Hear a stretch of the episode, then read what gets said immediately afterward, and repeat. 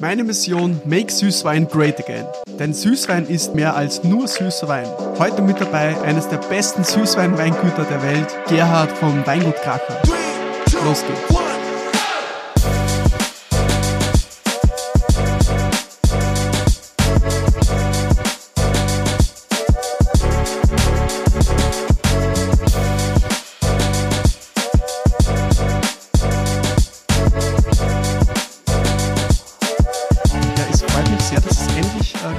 Ihr kennt mich, ich bin ein äh, wahnsinniger Süßwein-Fan und ich darf jetzt endlich ähm, verraten und präsentieren, dass es jetzt äh, mit einer Süßweinfolge soweit ist.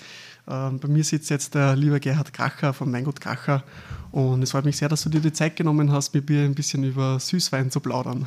Danke, dass du gekommen bist. Ja. Ich freue mich auch sehr. Freut mich sehr. Ähm, ja, für die, die was das Weingut Kracher überhaupt nicht kennen, wobei ich mir sicher bin, dass das eigentlich fast gar nicht gibt, aber vielleicht für die jungen Sommeliers äh, da draußen, die das jetzt zum ersten Mal hören, ähm, auf was habt ihr euch spezialisiert? Äh, seit wann gibt es das Weingut? Ähm, vielleicht magst du da ein bisschen was äh, erzählen. Äh, uns gibt es seit, seit 1959. Ich bin die dritte Generation äh, hier im Weingut. Äh, ich darf das Weingut seit 2007 führen. Mein Großvater hat mit einer kleinen Mischwirtschaft nach dem Zweiten Weltkrieg begonnen, so Art Selbstversorger, vom Huhn über Schwein, äh, äh, Getreide und sonstiges alles angebaut und es war auch ein halber Hektar Weingarten dabei und sein großer Traum war immer Winzer zu werden. Er hat mhm. immer gesagt, er hat die andere Landwirtschaft äh, zutiefst gehasst. Das war für ihn nur Mittel zum Zweck, um die Familie zu ernähren. Und er hat immer gesagt, wenn man im Weingarten war und dann danach einen Wein draus machen konnte, das war mehr wie Landwirtschaft, das war wie Kunst. Mhm. Und äh, er hat dann von 1945 bis 1959 gebraucht, um äh, diesen gemischten Betrieb in ein Weingut umzuformen. Und ab diesem Zeitpunkt war es ein wirkliches Weingut und äh, unser Weingut wird nächstes Jahr 2024 äh, 65 Jahre alt. Oh, Wahnsinn. Okay, das heißt, es gibt auch Grund zu feiern dann. Genau, es gibt ein Jubiläum. Super, das freut mich. Und hat es immer schon äh, Süßweine gegeben? War das immer schon der große Punkt? Ja, äh, zu Beginn, mein Großvater hat damals schon erkannt, äh, dass wir ein sehr spezielles Gebiet, ein spezielles Mikroklima haben, äh, durch den Neusiedlersee, durch die vielen kleinen Lacken rundherum mitten im Nationalpark äh, dass wir die Gegebenheiten haben, um perfekte äh, Botrytis-Weine, Süßweine zu erzeugen. Mhm. Und hat sich damals schon auf diese Weine zu spe äh, spezialisiert, weil ähm, er hat damals schon erkannt, dass es ganz wenige Plätze auf der Welt gibt, wo das äh, fast jedes Jahr, in unserem Fall jedes Jahr funktioniert. Da gibt es äh, äh, Sauternes in Frankreich, die Mosel in Deutschland, Tokai in Ungarn und bei uns am Neusiedlersee. Und diesen Standortvorteil hat er damals schon erkannt und hat sich damals schon auf diese Weine spezialisiert. Ähm, wir produzieren äh, heute wie damals äh, circa 70% Süßweine, mhm. 30% trockene Weine. Also trockene Weine waren immer in unserem Sortiment. Mhm. Und von diesen trockenen Weinen sind zwei Drittel weiße Weine, ein Drittel Rotwein.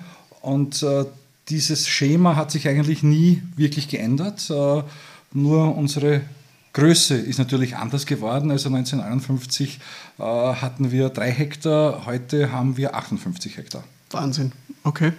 Ich finde es ja ganz, ganz spannend, wie du angesprochen hast, dass nur gewisse Gebiete eigentlich für jedes Jahr äh, dazu passen, also Süßweine zu machen, die Bedingungen. Ähm, ich finde es auch sehr interessant, dass es eigene Weingüter gibt, die sich wirklich darauf spezialisieren. Also es gibt sehr wenige äh, Stile im Weinbereich, die wirklich äh, sich auf eine Sache spezialisieren. Also wenn ich zum Beispiel an, an Schaumwein oder Süßwein denke, irgendwie fast jedes Weingut hat einen Süßwein, aber es gibt sehr wenige Weingüter, die das wirklich zu 100 Prozent, also äh, voll fokussiert drauf äh, machen. Ich bin aber immer großer Fan davon, weil wenn man sich auf etwas spezialisiert, dann kann es um einiges besser werden, weil man einfach tagtäglich damit zu tun hat, als wie wenn man es so ein bisschen mitmacht und alle paar Jahre mal macht. Ähm, Finde ich großartig. Ähm, eure Weine gehören ja bekanntlich auch zu den äh, bekanntesten Süßweinen der Welt, muss man ja schon fast sagen. Ähm, wie, wie schafft man das? Also ist das mit purer Qualität ähm, zu, zu schaffen oder, oder wie, wie habt ihr das geschafft? Es ist äh, Ehrgeiz, äh, äh, über Generationen sozusagen, mhm. äh, der Glaube ans Produkt. Und äh, wir haben relativ schnell, also mein Großvater schon erkannt, äh, dass äh, die Region vorgibt, was man hier machen soll. Mhm. Und äh, würde ich in Bordeaux, in Pomerol leben, würde ich Merlot machen, würde ich Rotwein machen, natürlich.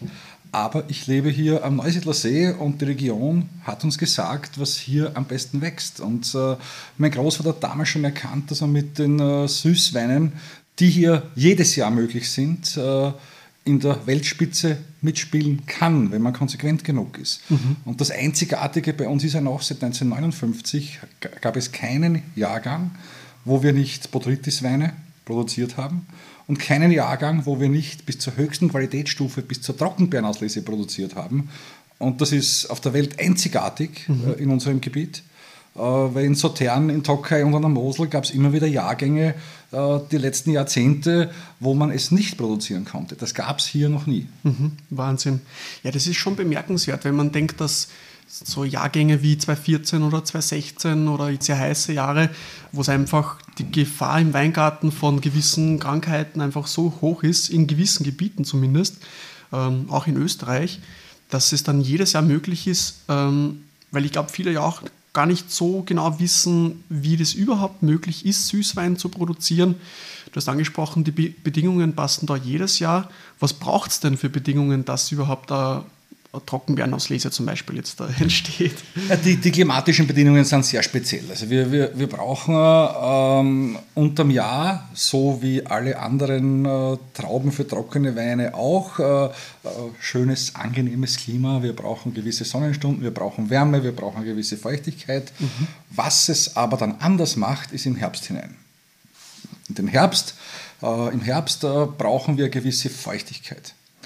Ähm, es ist so, dass äh, das Spezielle bei uns der Botrytis-Pilz ist.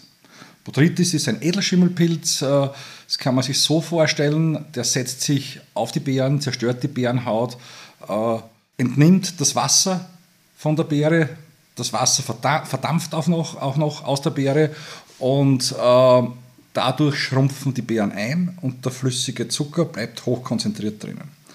Und dafür braucht es die perfekten Bedingungen. Das heißt, äh, bei uns ist es so, dass äh, meist nach der Ernte, wo die trockenen Weine fertig sind, die Trauben reif bis überreif sind, die Temperaturen, die Temperaturen sich ändern, also die Tag-Nacht-Temperaturen noch unterschiedlicher werden. Es ist noch immer unter Tag sehr warm, das beginnt so Mitte, Ende September. Am Abend ist es äh, dann doch kühler und damit hat man durch die viele Feuchtigkeit bei uns, durch den See, durch die vielen Lacken äh, im Nationalpark, ähm, hat man dadurch enorme Feuchtigkeit. Mhm und Morgennebel. Und dieser Botrytis-Pilz braucht diese Feuchtigkeit, um zu entstehen auf den Trauben. Und was er dann noch braucht, das Beste ist natürlich, unser Gebiet ist äh, flach. Das heißt, wir haben immer mhm. Wind untertags. Dieser Wind bringt den Nebel raus und dann haben wir einen klaren sonnigen Tag. Und diese Kombination ist perfekt, um den Botrytis-Pilz wachsen zu lassen. Mhm.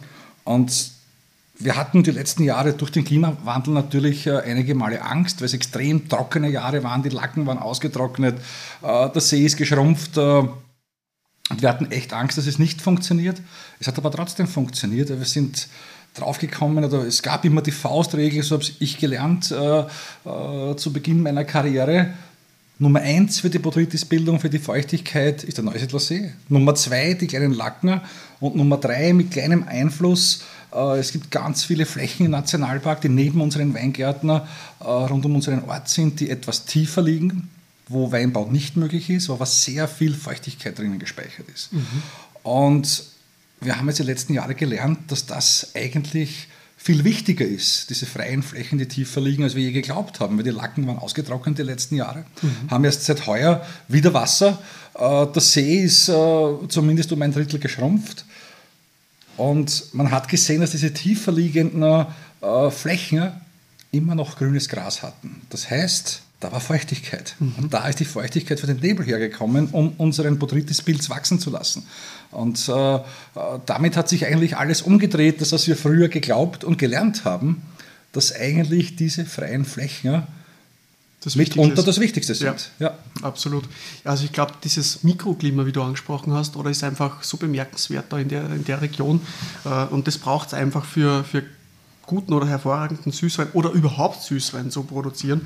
Äh, es gibt ja auch sehr viele, die, die, die meinen, weil es auch in anderen Regionen so ist, dass man die äh, erntet normal oder eher reifer und dann trocknen lässt, wie zum Beispiel äh, irgendwo in also Italien, Amarone-Gebiet. Ähm, aber in, in Österreich bei der Süßweinproduktion, Prädikatswein, ist es ja auf jeden Fall so, dass die Trauben hängen bleiben, bis sie auch so rosinenartig sind. Das wird, glaube ich, auch sehr viele interessieren, ähm, wenn man Rosinen presst. Also wie viele Trauben braucht man denn? Äh, bis dass man da so eine Süßweinflasche hat. Sehr, sehr viele. Sehr, sehr viele. Also man muss ja das äh, so rechnen, wenn man gesunde Trauben für trockenen Wein hernimmt, muss man für eine Trockenbeerenauslese zumindest 60 Prozent an Flüssigkeit abziehen. Boah, Wahnsinn. Zumindest. Mhm. Das heißt, der Ertrag ist sehr wenig. In den meisten Jahren ist es, äh, äh muss man 70 bis 75 Prozent sogar abziehen, äh, um auf diese Menge zu kommen, weil man hat ja einen, einen allgemeinen Verlust auch durch die längere Hängzeit.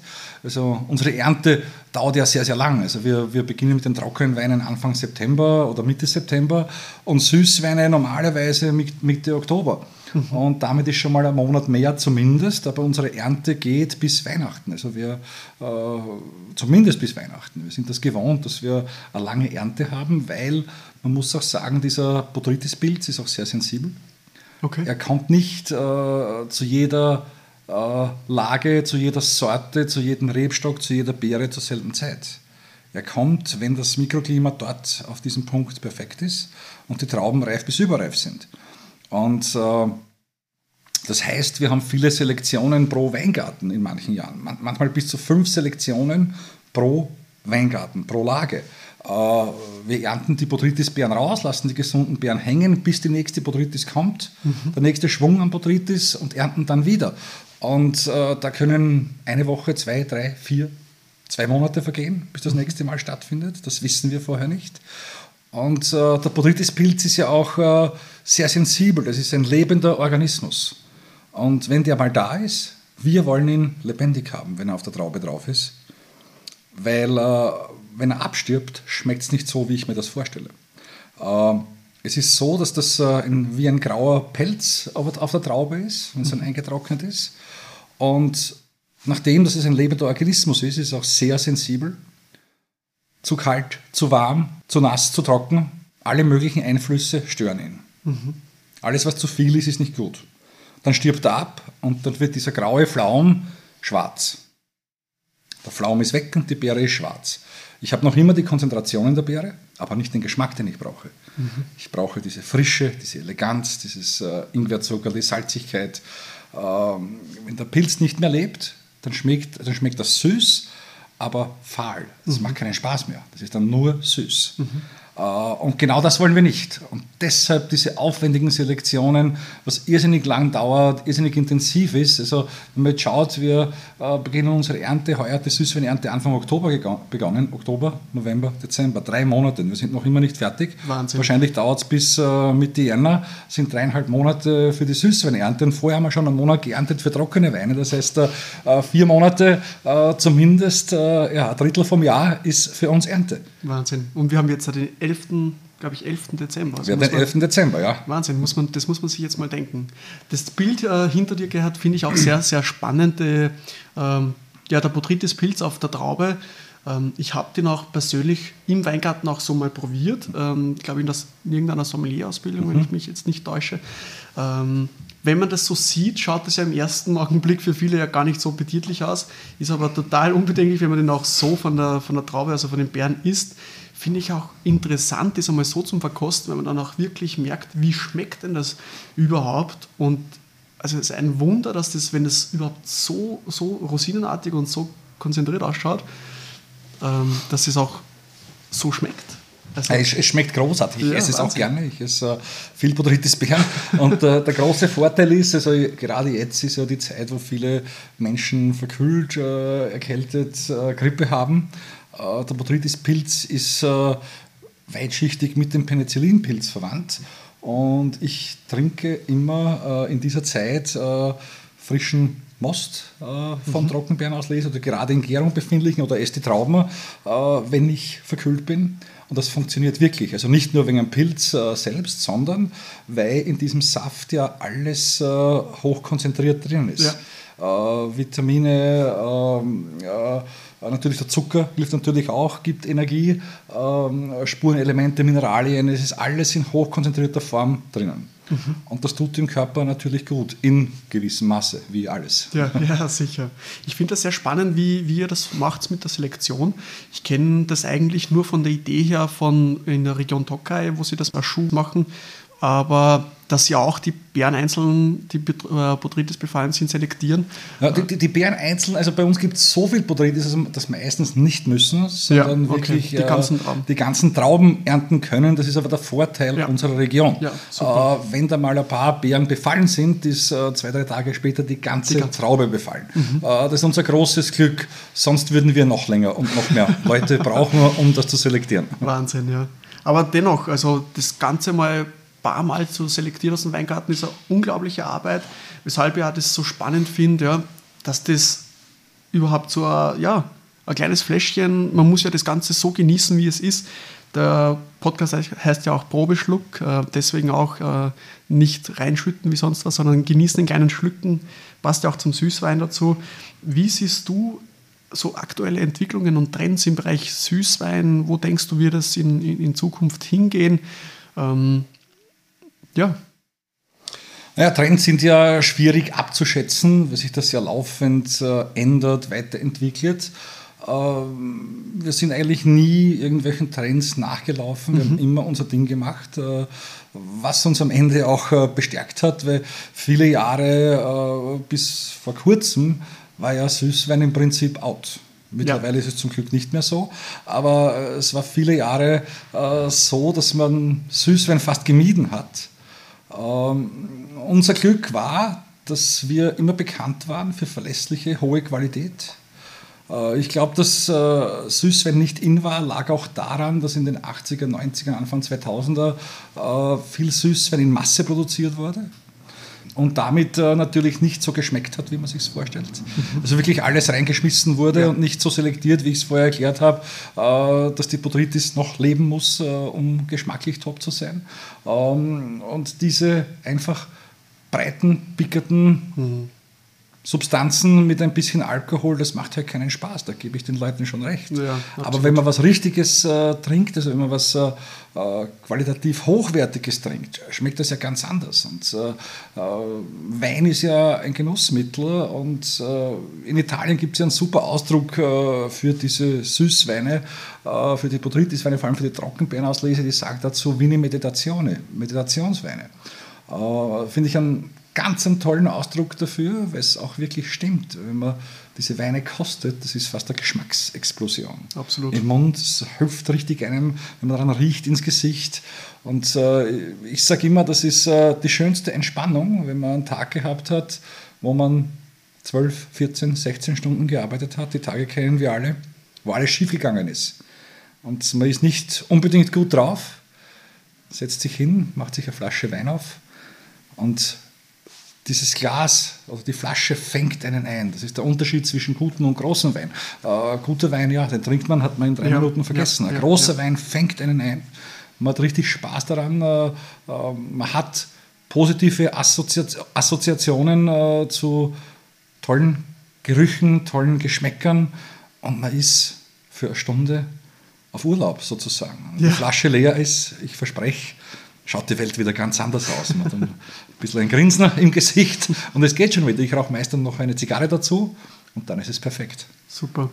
Ja, man muss ja auch sagen, dass gibt ja auch sehr viele Süßweine, die nicht wirklich komplex sind. Also auf, auf der, im ganzen Weinmarkt gibt ja auch oder hat sehr viel gegeben, auch früher äh, Süßweine, die einfach süß waren, wie du angesprochen hast, nicht mit einer Säure, mit einer gereiften Aromatik daherkommen.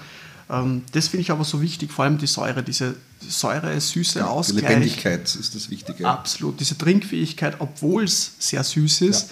Ja. Ähm, und das ist eigentlich so meine, meine Aufgabe, die, Aufgabe, die ich auch sehe im Probeschluck, uh, Make Sweet Wine Great Again, so auf die Art, uh, weil ich auch sehe, dass viele Sommeliers sich so ein bisschen uh, sträuben, das zu empfehlen gerade. Ähm, aber ich finde es ein wahnsinniger schöner Begleiter, nicht nur zu Dessert und Käse, ähm, auch zu gewissen Vorspeisen, äh, Leber, Entenleber, ganz, ganz spannend. Käse, Gerichte, ähm, muss ja auch nicht immer die Trockenbeerenauslese sein, sage ich immer. Ähm, und ja, also ich finde es sehr spannend, wie viele unterschiedliche Süßweine, Süßweine das es auch gibt. Ähm, dazu aber dann in der nächsten Folge dann gerne mehr. Äh, da hören wir uns dann nächste Woche wieder, Gerhard. Und bis dahin wünsche ich euch noch äh, alles Gute. Ciao, Servus. Dankeschön, ich freue mich schon. Zum Abschluss möchte ich nochmal Danke sagen, dass du die Podcast-Folge bis zum Schluss gehört hast und möchte dich nochmal erinnern, dass es auch noch ganz viele andere spannende Podcast-Episoden hier auf diesem Kanal gibt, wie zum Beispiel über den Champagner mit dem Champagner-Experten und Sommelier Subis Latic oder mit Falstaff Profi Geschäftsführerin Alexandra Gorsche und viele weitere. Lasst gerne ein Abo da, gebt eine Bewertung ab oder schaut in den Probeschluck Online-Shop vorbei, wenn ihr auch ein Weinpaket vom Podcast probieren möchtet. Und sonst hören wir uns nächste Woche wieder über das Thema Süßwein mit Gerhard vom Weingut Kracher. Bis dahin, ciao, servus.